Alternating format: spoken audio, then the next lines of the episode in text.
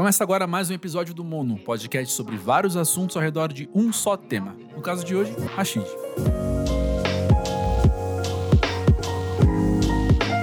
Rashid, quando a gente conversou, na época que saiu Crise, eu lembro que foi muito interessante que eu notei que você estava numa pegada de repensar a sua trajetória e tudo o que você tinha feito já. Então, aqui no Mono é basicamente o que a gente faz com os convidados é isso, é conversar sobre a carreira. Legal. Então eu já queria, na verdade, começar desse ponto. Eu tenho a impressão que a reflexão toda que você fez, olhando para o seu passado, quando o Crise saiu, gerou tão real o seu próximo disco, que saiu agora no começo desse ano. Make sense, make sense. É, é, eu percebo que o, o Crise, ele começou a futucar ali uma feridinha. Não, não sei se é uma ferida, quando você fala ferida, parece que é algo, vem algo dramático na sequência, e não necessariamente. Mas acho que o Cris ele começou a, a se aprofundar ali, né, no, no, em algumas questões, e, mas ele parou num determinado lugar. E eu acho que o Tão Real encontrou esse caminho aberto, assim, até porque veio muito na sequência, assim, do Crise, né? Eu comecei a, a compor o Tão Real menos de um ano depois de ter lançado Crise. Então, vamos dizer que os caminhos estavam todos abertos ali ainda. Uhum. Então, acho que o, o Tão Real, ele meio que se aprofundou em várias questões. Então, você vai encontrar é, coisas no Crise, né? Tipo, Se Tudo Der Errado Amanhã, ou Primeira Diz, onde eu coloco... Eu, eu, eu levanto questionamentos sobre mim mesmo, sobre minha carreira, sobre minha forma de enxergar o Rashid, é, e a minha música e não sei o quê. E aí você vai perceber várias dessas coisas no tão real também, só que desdobrado, eh, elas desdobradas, né? Abrindo novas pastinhas ali. Pera aí, esse assunto aqui, vamos abrir aqui. É, double click, vamos abrir aqui esse assunto, tá ligado? Acho que o, o Tom Real, ele foi realmente abrindo, trazendo outras questões pra mesa. É, o meu álbum mais eu mesmo, assim, sabe? Sincerão comigo mesmo. Daí o nome, né? É, Daria um, um, belo nome. Ou um filme. Daria um filme. Mas é, é o, meu, o meu álbum mais trocando ideia comigo mesmo, assim. Sabe? Sem muita, muita firula e tal. É, obviamente, na hora de escrever, a gente tem técnicas, a gente pensa, a gente repensa, a gente apaga, a gente reescreve. Mas, no final das contas, os temas, eles foram muito diretos, assim, comigo mesmo. Uhum. Mas daí, eu insisto na ideia. Eu penso que é você ter esse movimento vem não só de você já ter repensado um pouco o que você já fez, mas também ter a maturidade suficiente para falar o que eu preciso agora é um disco mais eu conversando com o mesmo. Legal. É, eu, não, eu não sei se na minha cabeça é, é, tão, né, tipo, preto no branco assim, tá ligado? Tanto esse bate-bola. É, uma, veio de uma forma muito mais espontânea. Mas a gente está repensando a carreira o tempo todo, né? O caminho, né? Não a carreira, o caminho o tempo inteiro. A, e, a, e não só nos momentos ruins, né? Porque quando a gente fala isso, também parece que ah, aconteceu alguma coisa, o cara para para pensar na vida dele. Não é, acho que sempre que a gente alcança um objetivo novo, eu pelo menos tenho isso comigo, né? Eu olho para trás, né? Aí pô, eu lembro lá o, o molequinho e tal, não sei o quê, e começo a observar o meu caminho. Então eu observo muito o meu próprio caminho várias vezes e de várias per perspectivas diferentes, mesmo sendo a mesma pessoa, tá ligado? Então acho que isso que acaba trazendo tantos, primeiro, tantos temas pessoais para as minhas músicas, assim, é, e eu gosto disso, trocar essa ideia de me colocar ombro a ombro com o ouvinte e pra pessoa também perceber que, tipo, mano, porque teori, teoricamente ali a música, ela, ela tá vendendo pra pessoa um, um caminho novo, ou, ou, às vezes uma esperança, às vezes uma alegria momentânea, ela tá trazendo coisas novas. Então, quando eu me coloco lado a lado com a pessoa, eu tô dizendo que o que eu tô falando ali é verdade, tá ligado? Ó, as minhas questões aqui, ó, você tá, você tá achando alguma, algum tipo de luz ou saída na minha música, sabe? Saiba que o que eu tô falando aqui é verdade. Eu passei por essa situação, tá ligado? Você tá passando por esse bagulho também? Então, tá vendo esse cara aqui que você admira? Passou pela mesma fita, tá ligado? É, é bem isso. Por isso que eu digo desse, coisa, desse negócio sincerão, assim, do tão real. E do crise também. Que interessante ouvir você falar isso, porque é normal a gente ouvir às vezes uma banda, às vezes até mesmo um cineasta, um escritor, falar que fez a obra que queria ouvir. E eu penso que a história que você contou é muito sim, parecida com isso, né? Sim, sim. Totalmente. Primeiro que acho que o, o, o impulso natural da, da, da arte pro artista é isso. A arte que gostaria de ver manifestada. Eu comecei a fazer rap já por causa desse gap aí do rap que eu queria ouvir. E hoje eu me vejo muitas vezes nesse ponto de, pô, eu queria ouvir um rap mais ou menos assim, um rap desse tipo e tal, não sei o que. Aí eu penso na toda aquela gama de artistas que eu gosto e falo, pô, tem o meu, tem a minha música. Eu posso ouvir isso, tá ligado? Ah, pô, domingo de manhã aqui eu queria ouvir um rap tranquilo que falasse um barato. Ah, tem a minha música, vou ouvir a minha música. Inclusive o Tão Real, um dos meus discos que eu mais ouvi, assim, mais ouço, assim, com, com, com bastante frequência. Os meus antigos eu não costumava ouvir muito, mas acho que faz parte da fase do, do se encontrar também. Depois que eu considerei que estava mais próximo do, do meu ideal, do que eu estava gostando mais, comecei a me ouvir bastante. E o Cris ouve muito, e agora o Tão Real, assim, eu ouço direto, toda semana eu ouço, pelo menos alguma música, assim, né? Não parece tanto, mas é muito para quando você mesmo que faz o disco, né? E ouviu quantas vezes repetidas? Fazendo o disco. é que é. É, o momento mais mágico, assim, é ver a música nascer, né? Quando a parada nasce, você fala, mano, essa música poderia estar tá no final do filme. Essa música, ela fala, ela vai conversar com as pessoas. Depois, a música na rua é outra realidade, é outra coisa, né? Mas na hora que a música nasce, você enxerga ela ali, você é impactado por ela, é um bagulho absurdo, tá ligado? Então eu, escuto muito a guia, assim, quando eu ouço, quando a música fica pronta, eu ouço muito ela. Sim, você falando assim, me fez pensar agora uma coisa que eu não tinha pensado antes. Talvez o disco seja tão variado entre si também, tenha músicas tão diferentes, porque você é o tipo de compositor que coloca, entre aspas, um propósito para aquela faixa, né? Essa aqui é pro ouvir domingo de manhã, essa aqui é para fazer tal coisa. Sim. E aí o disco acaba saindo bem completão, assim. Eu tenho, eu tenho um pouco disso, mas é, o pessoal tem um nome, né? Sinestesia, eu acho, né? Que é uma coisa de você. É, eu enxergo cores nas músicas e muitas vezes eu começo a fazer a música pelo mood mesmo, pelo clima, tá ligado? Então eu tenho isso de essa música aqui, essa, essa batida, é ela tem um clima domingo de manhã putz, essa batida aqui tem aquele clima, tá ligado? Terça-feira, 6 horas da tarde, mano, que a semana ainda tá muito no começo, e você tá tipo assim, mano, tá muito longe do final de semana. Eu, eu vou muito por isso. É, inclusive, eu tenho, eu tenho um EP em parceria com o Kamal, e tem uma das músicas que é, é Antes do Sol Se Pôr, e, ou Antes do Pôr do Sol, agora, enfim, o nome é, se vocês olharem lá, vocês vão achar. e aí eu falava pra ele, Marcos, essa música, Marcos é o Kamal, falava, Marcos, essa música ela é meio laranja, mano, tá ligado? É uma música laranja, assim. E aí eu enxergo nós indo pra praia, descendo ali, a serra, aquele solzinho ali se pondo, tá ligado? E, enfim, né, nessa aí, duas horas e meia depois, explicando para ele o que eu tava vendo, ele, ah, entendi. Você tá falando tipo um fim de tarde agradável. É isso, cara, você é um gênio da música, tá ligado?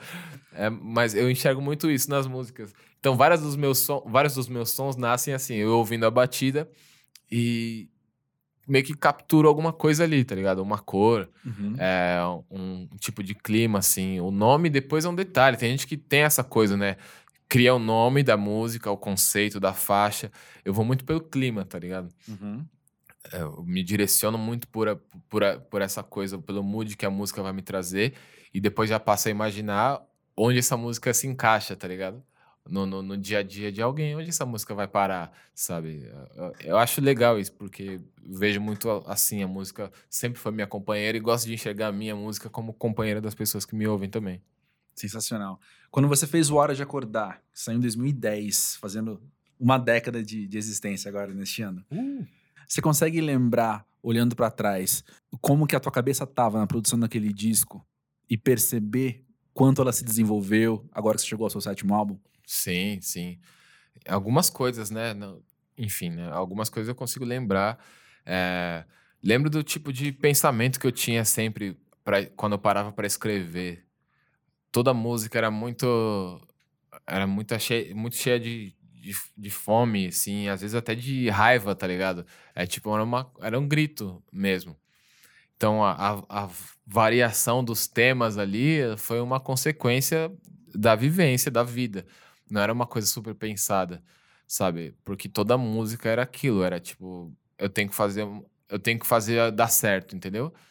Toda música era uma música, tipo, a pessoa precisa ouvir, precisa perceber que eu tenho alguma coisa, tá ligado? Precisa botar uma fé em mim, porque eu preciso que isso aqui dê certo. É, era muito assim, hora de acordar.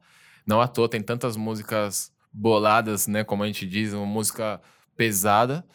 E tem outras, outros sons mais leves e tal, mas porque eu sabia que era importante. É, a própria bilhete, a versão original, eu tinha aquele refrão ali e tal, e tinha um verso escrito, e aí o Kamal, quando ele foi gravar o primeiro o, o álbum dele, né, o clássico Não do Corduco, ele trouxe essa batida do Nave para mim, o Nave nem me conhecia, ele trouxe de lá, tipo assim, mano, ele, eu só tinha mostrado o refrão para ele no, no, metrô, sei lá, ele trouxe a parada para mim, então eu fiz ali, enxergando um potencial na música, mas a minha parada era muita fome, assim, né, muita ah, aquela coisa do MC de batalha. Preciso provar para o mundo que eu sou capaz, tá ligado? O sentimento era muito esse do Hora de Acordar. Inclusive, o título é uma mensagem muito para mim, né? Sim, muitas das coisas que eu falo são mensagens para mim, inclusive. A hora de acordar, totalmente, assim. Vamos aí, Michel, você tem que acordar, tá ligado? Sim, você entrou num assunto que eu tinha separado pra gente conversar hoje, que é bilhete que eu penso que nem todo mundo tem a oportunidade na vida, nem todo artista vai ter oportunidade na vida de poder resgatar algo do passado, ressignificar, dar uma nova cara e ver isso alçando um voo inédito na carreira também, né? Sim, sim. Isso foi magnífico, mano. Inclusive tem uma foto minha num show meu que o Lucas Carlos foi, sei lá, em 2012 ou 13. E aí nós estávamos muito sofridos, mano. Aí o pessoal começou a girar um meme assim, era é, Rashid e Lucas Carlos antes de bilhete, tá ligado? Engraçado demais. Mas eu acho que realmente são rara, raras as oportunidades, pelo menos da gente ver e acompanhar esse tipo de história, né? É, de uma música de sete anos, basicamente, quando veio à tona a nova versão, tá ligado? É, e aí a gente trazer o Nave, de trazer o Nave não, que o Nave tá sempre aí, o Nave é um baita produtor, é, mas chamar o Nave para produzir a, a, nova versão e, e, aí a gente lançar despretensiosamente assim, né? Eu imaginava que ia fazer um barulho, tá ligado? Eu falei, não, o pessoal vai achar legal. Mas eu não imaginava que ia virar, né, o Meteoro da Paixão aí do Rachid, tá ligado? É, virou um bagulho absurdo, foi incrível, assim, foi incrível, incrível, incrível, uma oportunidade incrível. E uma coisa tão como eu posso dizer, tão autêntica, porque é uma música minha que eu escrevi em 2009, tá ligado? Não é um bagulho que eu, peraí, vou aproveitar um momento do rap romântico fazendo sucesso para eu fazer a minha, tá ligado? Não, é um bagulho que é muito meu e já tava comigo há muitos anos, entendeu? E, inclusive tem uma briga ferrenha, tem um, gente que eu trombo eu, não, que eu prefiro a primeira versão, que não sei o que lá, tá ligado? Eu acho engraçado e, obviamente, eu acho fofo até de certa forma, tipo, o carinho que as pessoas têm pela música, pela primeira versão. Pois é. Mas não há como negar que a, essa versão nova alcançou, né, lugares até então... Que nem todo mundo alcança. É, que nem todo mundo tem a oportunidade de alcançar. É. Eu até brinquei com você uma vez, que sempre que eu entro no Uber tá tocando Rashid. Tá vendo? É sucesso do Uber. Tinha que fazer um show pros caras, né? Um dia pros motoristas, eles vão saber cantar todas. É, não, é, é, legal isso. É legal essa, essa experiência, tá ligado? Eu acho que por mais underground que, que a pessoa queira ser, o artista queira ser, eu acho que é uma experiência muito válida um dia você. Né, se, se houver oportunidade, obviamente, né? Não tô falando que é só querer e vai conseguir, tá ligado? O ponto da gente tá querendo, eu mesmo quis quantas vezes pôr uma música na rádio e não consegui. Sabe? Mas é uma coisa muito muito legal de se ver assim a música tocando, você observar as reações. Eu entro no Uber às vezes as pessoas não sabem que sou eu lá e tá tocando minha música ali. É. Eu, tipo assim, o cara tá cantando, eu, é, tá cantando, né? Por falar na música original, então, quem faz a parte do Cascados é o Fiote. Isso. E aí entra também num assunto que a gente já tocou superficialmente aqui nas entrelinhas. Você citou o Nave, você falou do Kamal, eu trouxe agora o Fiote. E quando a gente pega os seus primeiros discos, não precisa nem ir tão à frente da sua discografia. A gente encontra Rael, Emicida, Tássia Reis, o hoje Flora Matos, Projota, Criolo, Xênia França. Muita gente que quem ouve você tá ouvindo também desde aquela época, o pessoal mais novo conheceu agora e tá ouvindo bastante agora, mas eu penso que não é difícil fazer uma interpretação de um senso de comunidade que se cria entre esse pessoal naquele, naquele período independente, naquele período é, sem ter uma cena estabelecida como a gente conhece hoje, né? Sim. É, e é muito louco como a gente veio de mãos dadas assim, né? Todo mundo veio junto.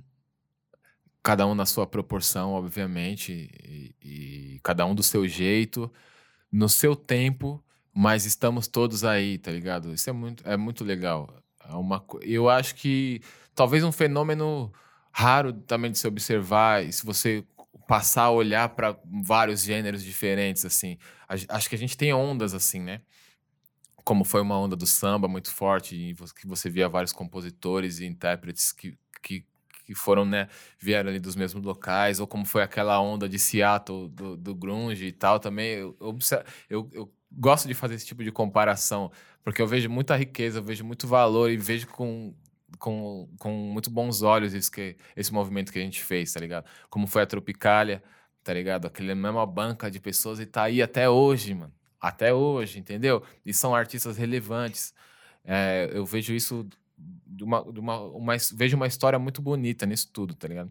Ainda mais quando olho um pouquinho mais para trás ainda e penso que em 2007, mais ou menos, 2006, 2007, estávamos todos na rinha dos MCs, a maioria de nós, tá ligado? Tá, tem um ou outro mais novo ali que ainda não tava, mas a maioria de nós estava lá e todo mundo lascado, sem dinheiro, sem nada, não tinha roupa de rap, não tinha patrocínio de rap, mano, só tinha o rap, tá ligado? E a gente lá na batalha, é, e a Rinha dos MCs estava lá, o Criolo, o Rael, com o pessoal do Pentágono, o DJ Dandan, já estavam todos lá organizando as batalhas ia, ia o Projota, o Emicida, eu, a Flora, íamos todos lá participar, batalhar. E é muito doido que a, a entrada, o ingresso da Rinha dos MCs era dois reais. Dois reais. Só que se você rimasse, você não pagava nada. Então tinha várias, várias vezes que a gente batalhava porque não tinha dinheiro para entrar, tá ligado? Pra começar a batalhar. então a gente não tinha dinheiro para entrar, falando, pode, pode botar meu nome aí que eu vou batalhar tá ligado? Mano, e aí você olha, mano, os caras não tinham dois contos, mas e hoje tá todo mundo aqui, sabe? Todos aqueles artistas aqui. É, eu observo nisso um fenômeno muito bonito, assim. Não sei se tão raro quanto eu gostaria, né? para dar para que fosse. Na real, não quanto eu gostaria, só para que alimentasse o, o mito da, da, da, né? Da, dessa legião aí. Mas na verdade é que seria melhor que se fosse mais comum, né? Que isso acontecesse para música, para arte e para a sociedade como um todo, né? Quanto mais cultura, melhor. É, mas foi uma parada muito bonita. E ter, a, gente está aqui até hoje. Costumo fazer muita música entre os amigos mesmo, né? É, vez ou outra eu acabo saindo da bolha, que eu não considero uma bolha, porque a bolha induz a gente a pensar numa coisa que, que mantém a gente alienado, né? Eu não enxergo como uma bolha, eu enxergo como um, uma como uma corrente, tá ligado? Uma, um, um, e eu sou mais um elo dessa corrente, uma coisa que a gente tá fechado com o outro desde o começo. E, mano, e até depois do final, nós vamos estar tá junto aí, é isso. É uma coisa muito bonita. Eu penso, às vezes, que eu sou muito ruim de, de stories, de Instagram, dessas coisas, tá ligado? Porque a gente vive muitos momentos muito incríveis. Esse dia nós estávamos aí, mano, na casa do Criolo. Fiote foi lá fazer um macarrão para nós, tava eu Emicida lá trocando a ideia. Fiote faz um carbonara muito bom, por sinal. tá ligado? Falei, mano, você tem que lançar seu próximo disco, vai chamar Carbonara, mano. você tá mandando muito bem. E a gente foi lá, tá ligado? Na casa dele, trocar umas ideias, ver uns vídeos no YouTube, dar risada. E as pessoas acham que toda vez que a gente se reúne sai música, mas não, não é bem assim. Às vezes, não só sai, às vezes só sai besteira mesmo. Por causa disso, que a gente valoriza esse, essa, esse laço que a gente tem além da música. Porque a gente tá junto antes de tudo isso valer alguma coisa para as pessoas de fora, a, o nosso laço que foi feito através do rap já valia muito para nós. A gente gosta de manter isso, tá ligado? Uhum. E eu não consigo imaginar como que é você olhar pro pessoal e ver cada um com suas conquistas também, né? Mano, é demais, né? É, é muito bonito, cara. O MC tá na capa da GQ esse mês aí. Eu, tipo assim, eu olho e falo, pô, mano, que bagulho bonito, sabe? É, da mesma forma que pô, os caras fazem questão de ir no meu show, de mandar mensagem quando eu vou fazer alguma coisa, quando alguém me vê em algum lugar. E aí eu lanço o álbum, os caras mandam mensagem me xingando, falam, ah, agora vou ter que trabalhar também, tá ligado? Esse tipo de coisa. É, acho muito legal. E eu ver o pessoal assim, nesse, nesse alto nível, né? É, é, o que me inspira, na real. É o que, é o que mexe comigo, assim. Eu falo, mano, olha pra, olha pra fora aí, olha pros lados, mano tá ligado? Olha o disco que o MC lançou, olha a carreira do Criolo, olha o poten a potência que é esse cara, tá ligado? Olha Uhum. a Flora Matos enquanto potência musical, Carol Conká, olha a Tássia, como você citou, a Drica que tá chegando agora, mas tá chegando agora pros outros, né? Pra nós ela tá aí também faz tempo e é uma irmãzaça, assim. Entendeu? Então, tipo, mano, a gente se aplica porque os nossos amigos, eu sou abençoado por ter amigos incríveis. É por isso que a gente tá tentando sempre fazer coisas melhores e, e inovadoras, né? Porque os caras não param de fazer isso aí fora, mano. Sensacional. Eu fico pensando também, e pode ser uma interpretação muito louca minha, me corrija, fica à vontade para me corrigir. Tem uma interpretação que eu faço quando eu vejo esse começo da sua carreira e vejo todo mundo tava com você ali, que é de observar quando você chega nos seus últimos álbuns e você abre consideravelmente o leque de convidados e expande para além de quem tá ligado a uma cena, tá ligado ao que os outros podem chamar de bolha, como você comentou, mas sente cada vez mais à vontade, talvez, de ter tu e o Duda Beat, o Dada Yuti, incorporar outros elementos na sua música, talvez porque, por um lado, já não ninguém pode duvidar ou questionar de onde você veio. E por outro, é algo que você, entre aspas, já fez e pode fazer outras coisas agora também. Como é que você vê isso? Eu vejo isso como uma coisa, um processo natural, artístico, né? Ao mesmo tempo, obviamente, tem uma coisa de buscar jogo, de estar querendo che- chegar em outras pessoas e trazer coisas novas pra minha arte, tá ligado? A música, pra mim, é uma coisa super coletiva, assim, mano, tá ligado? Por mais individual, particular que ela soe e que, e que quando ela nasce ali nessa coisa do, do particular, mas depois ela é de todo mundo. E, eu, e essa energia coletiva em volta da música é uma das melhores coisas pra mim, porque eu tenho experiências incríveis, assim, quando eu paro pra fazer música com outras pessoas, tá ligado? Então, trazer a Duda foi incrível. Pô, conheci a Duda nos bastidores do Lola 19 e ela falou: pô, eu escuto você pra caramba, sou sua fã, eu gosto muito de rap, não sei o quê. Eu falei: pô, me, me peguei surpreendido ali.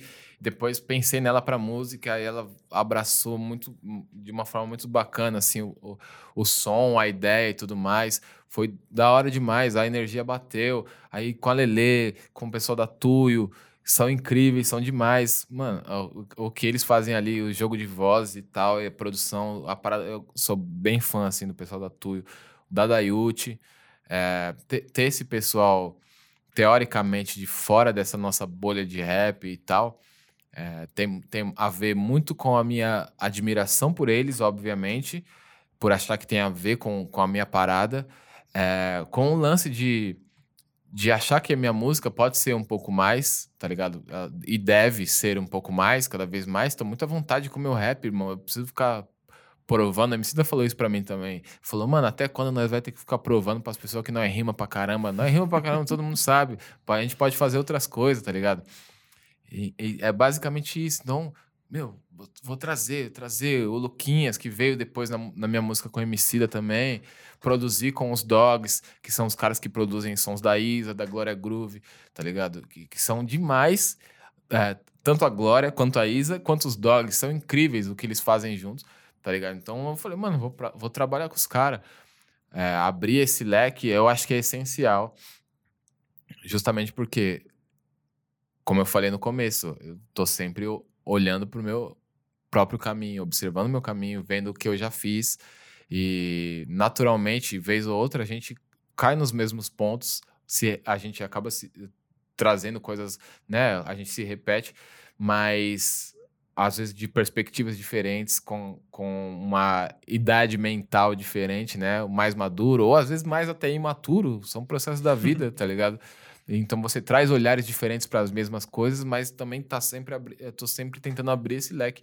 Acho que a gente precisa de renovação, precisa se renovar artisticamente, tá ligado? O outro álbum pode ser o álbum do Rashid, sei lá, mano, pode ser o Sobrevivendo no Inferno do Rashid, o bagulho mais pesado. Eu não sei, pode ser, entendeu? É a arte que manda. E uma coisa super necessária de, de se dizer, né?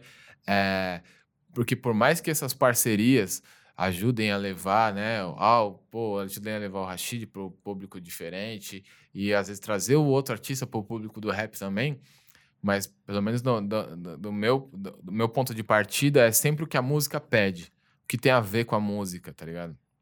O que, o que tem a ver com o som e vai ser natural dentro dessa música aqui. Eu também não quero que a música soe, tipo assim, parece que nós pegamos um pedaço de um, um pedaço de outro e juntou a música com Dadaiute. Eu não quero eu fazer um reggae, tá ligado? Não, eu, fa eu faço o que eu sei fazer, eu vou rimar. E o Dadaiute que vai dar o toque, vai dar o tempero, porque ele, é monstro nisso, é ele que é o cara nisso aí, tá ligado? E eu sou o cara em rimar, mano. Quer rima, chama o Rashid, tá ligado? Reggae é com o Dadaiute, é, o, o, o, o pop brega romântico é com a Duda, tá ligado? Liga ela quer, quer umas rimas, rima cantadinha hoje em dia, liga o MC também. O MC tá manjando, tá cantando bem, tá ligado? Tá com as rimas da hora. Nesse sentido, ele achou também um novo local ali que eu, que eu falo que é uma fase meio João Gilberto dele, que ele tá ali na, na né, cantando aquele, na, na moralzinha e tal, que, e transmite uma coisa muito legal, é uma coisa claramente ele buscando um outro ponto também para a música dele, não significa que ele vai fazer isso a vida toda,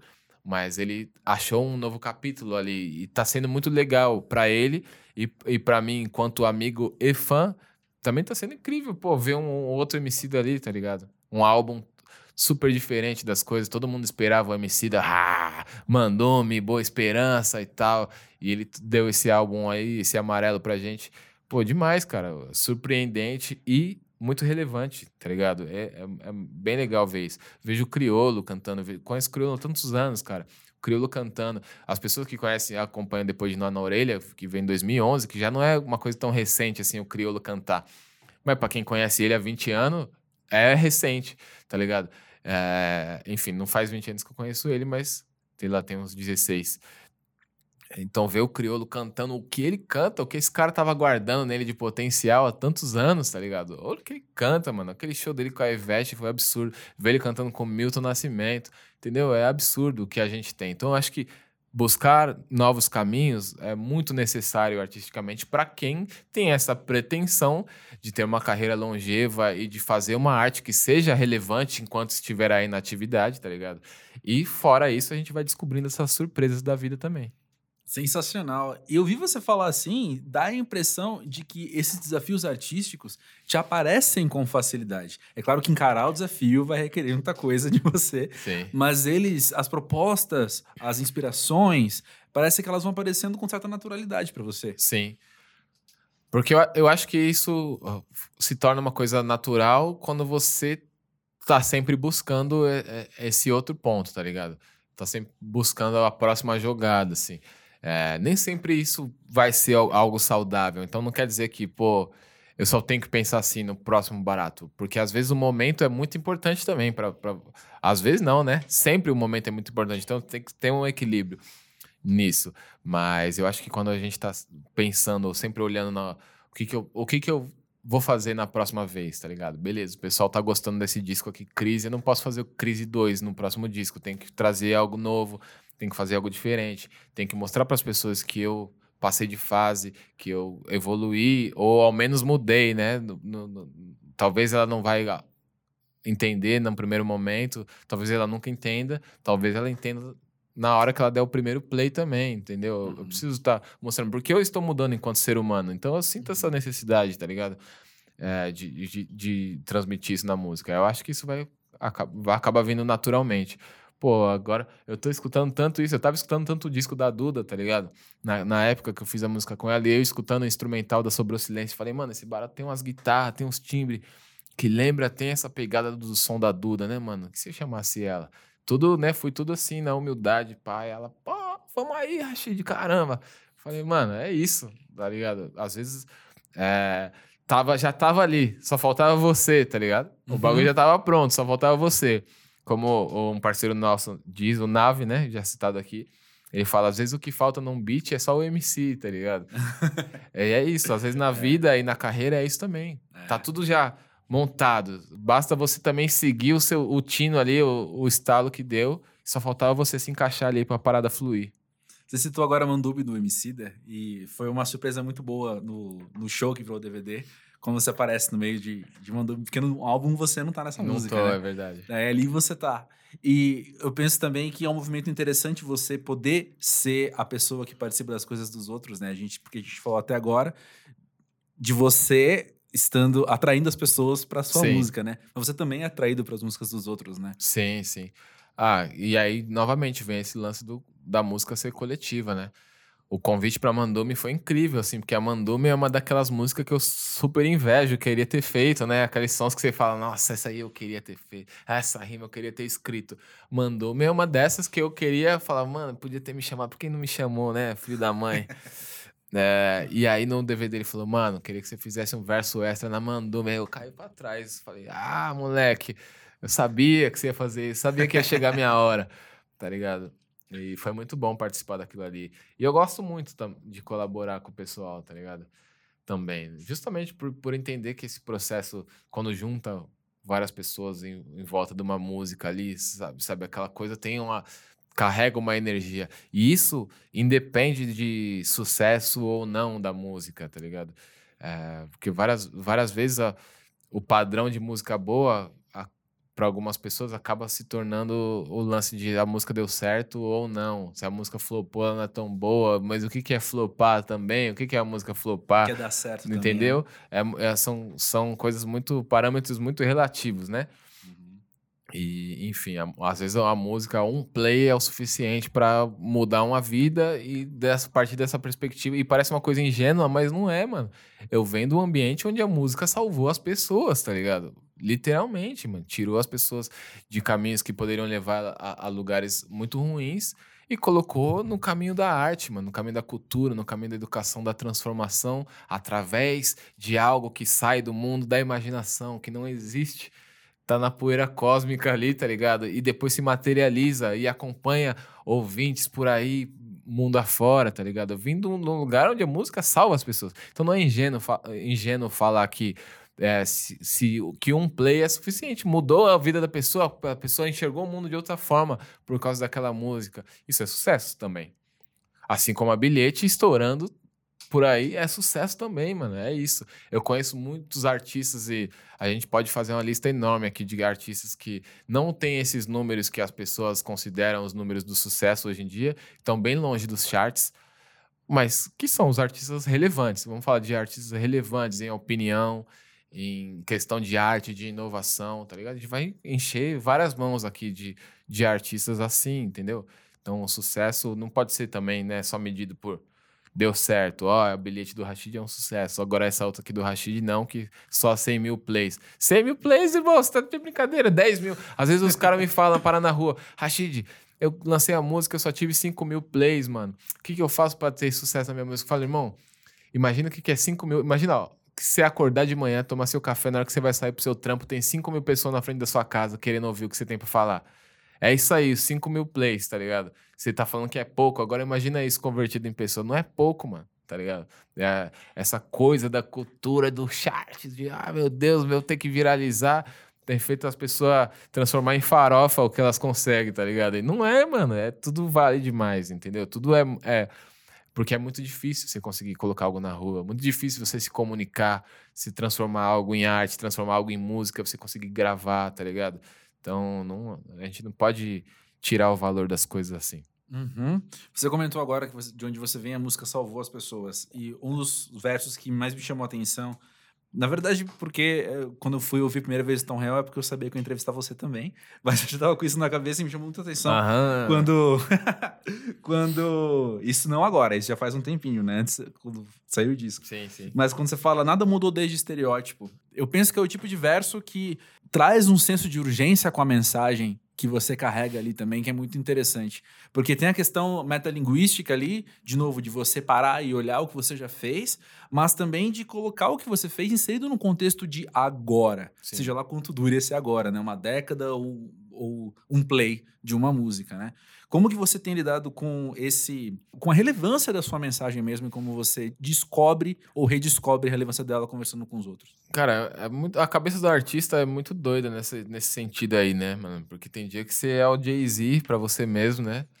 E tem dia que você fala, mano, cadê? Deixa eu divulgar mais minhas coisas aqui, as pessoas precisam ouvir mais, tá ligado? Eu acho que isso para muita gente, já vi artistas gigantes falando sobre isso, mas eu, eu acho que isso tá na cabeça de quem quer sempre um pouquinho pouquinho mais, né? Um pouquinho mais nesse sentido, preciso alcançar.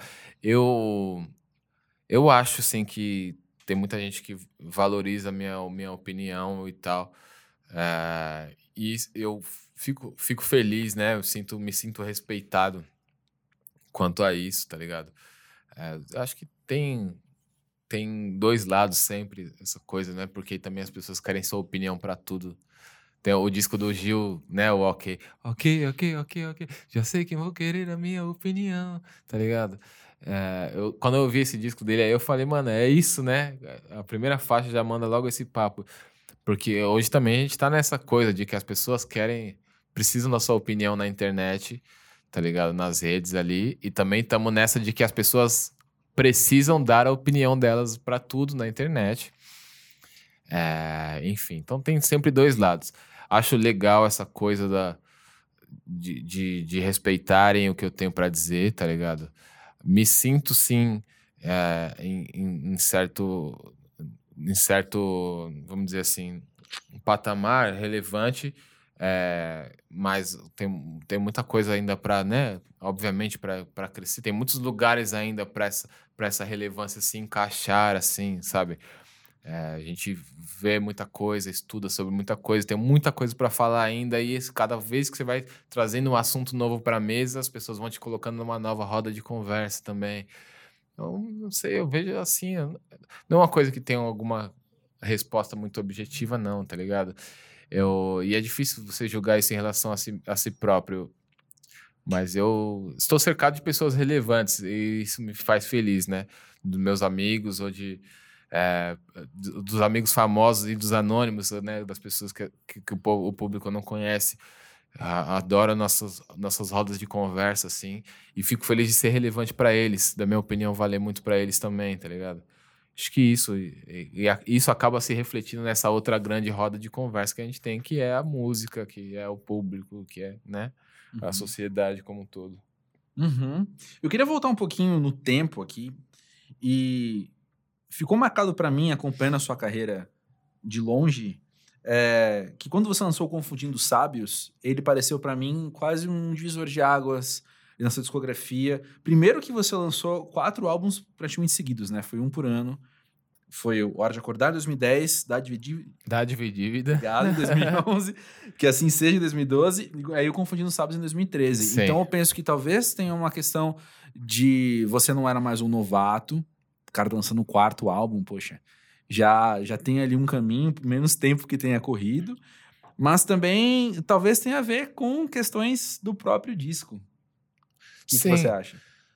É, o Confundindo Sábios, ele foi um divisor, é, até num sentido de que eu imaginava assim, tá? Isso era a minha visão, de que era a minha última mixtape, tá ligado? Antes de, de trabalhar num álbum. Então eu queria que ela já soasse algo próximo de um álbum, tá ligado? Para muita gente, muita gente chama de álbum mesmo e tal. Até o, o conceito de mixtape, ele é torto aí no caso, né? Porque não é uma mixtape necessariamente, né? Mais uma coletânea seria isso. Uhum. É, mas eu já trabalhei, já trabalhei no Confundindo Sábios pensando nisso, né? E aí, logo na sequência, só que com uma pausa, né? Teve uma pausa aí, mas logo na sequência veio o, o A Coragem da Luz, é, que já era o meu primeiro álbum. Depois, ele foi lançado em 2013, o Confundindo Sábios. Em 2014, uhum. eu fiz esse EP com o Kamal. Uhum. Então já, já é o quinto ano aí sem férias. E 2015 eu comecei a trabalhar no, no, no, no A Coragem da Luz em 2015. Só que como a gente terminou ele perto do final do ano, tipo outubro mais ou menos, a gente decidiu jogar ele pro ano seguinte, né? Para não ser um, um, álbum do ano anterior. Uhum. Tipo assim, pra não lançarem muito no final do ano, e aí vira o ano e já é o álbum do ano passado tudo mais. Então a gente jogou pra frente, assim, por isso tem esse gap até.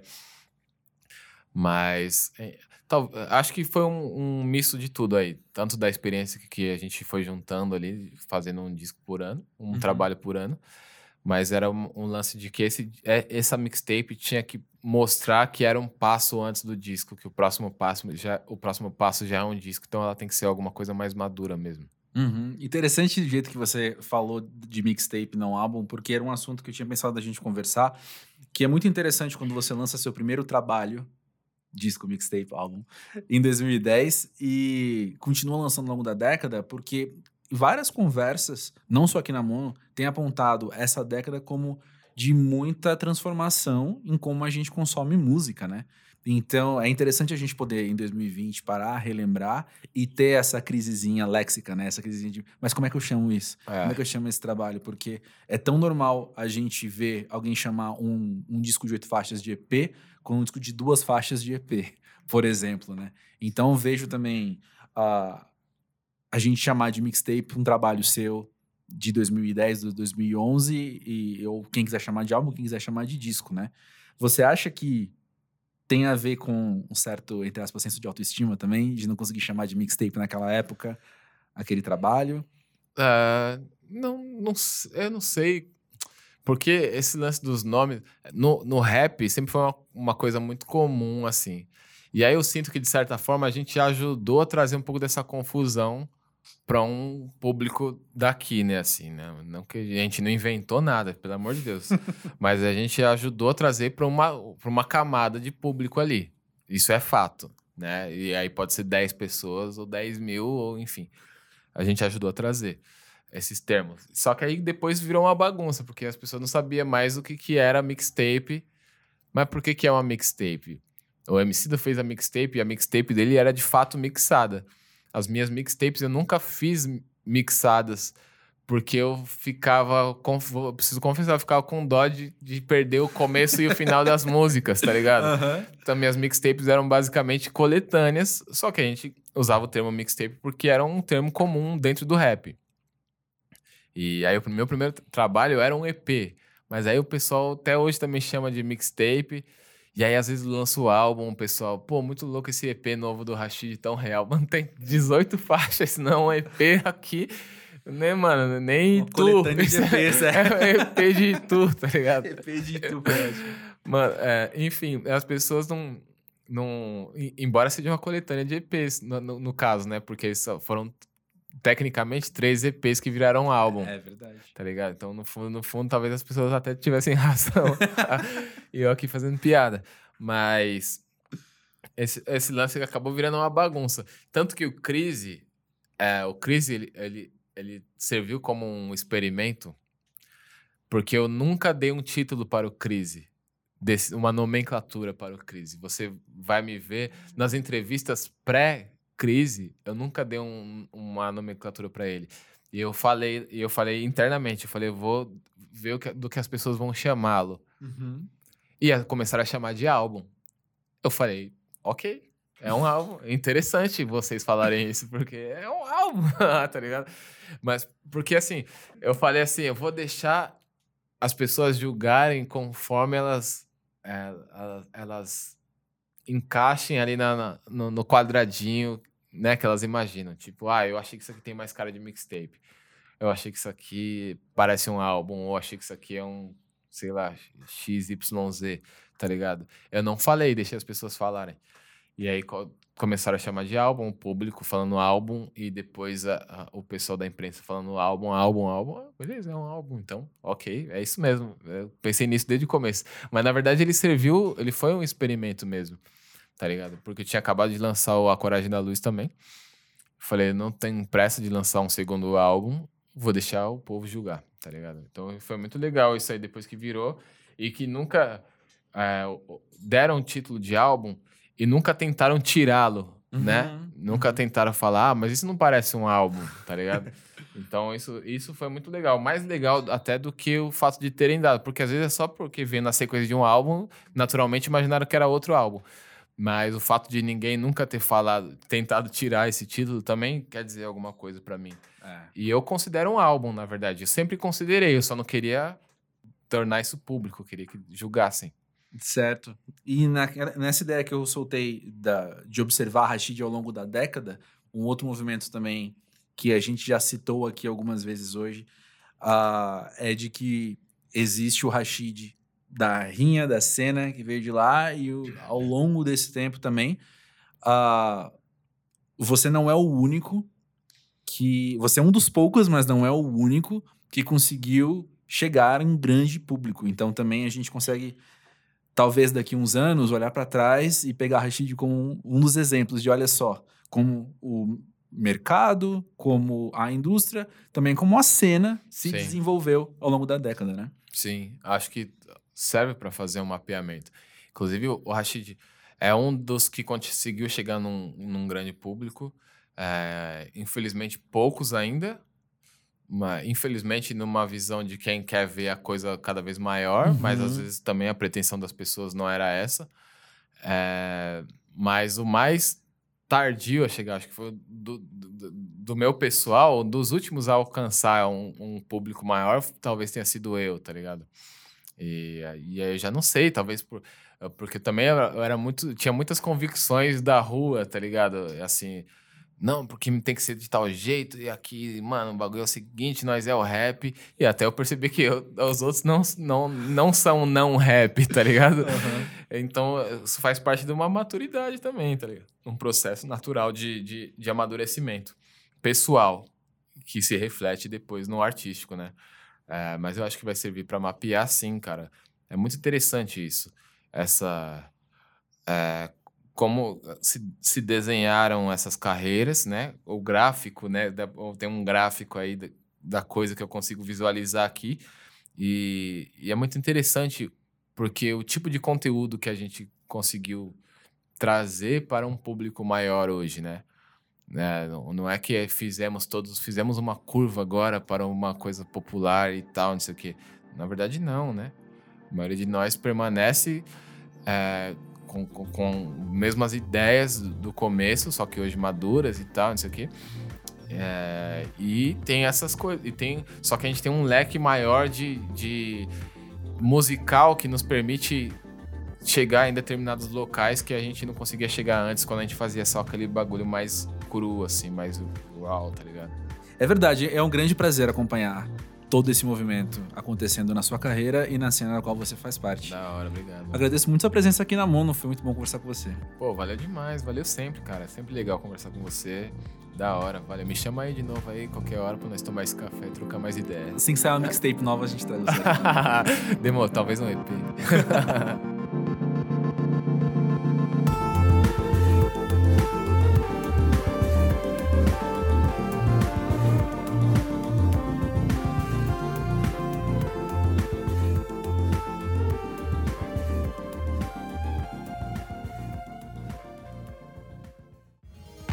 gravado na redação Monkey Buzz. Eu sou o André Felipe de Medeiros e na produção, Nick Silva.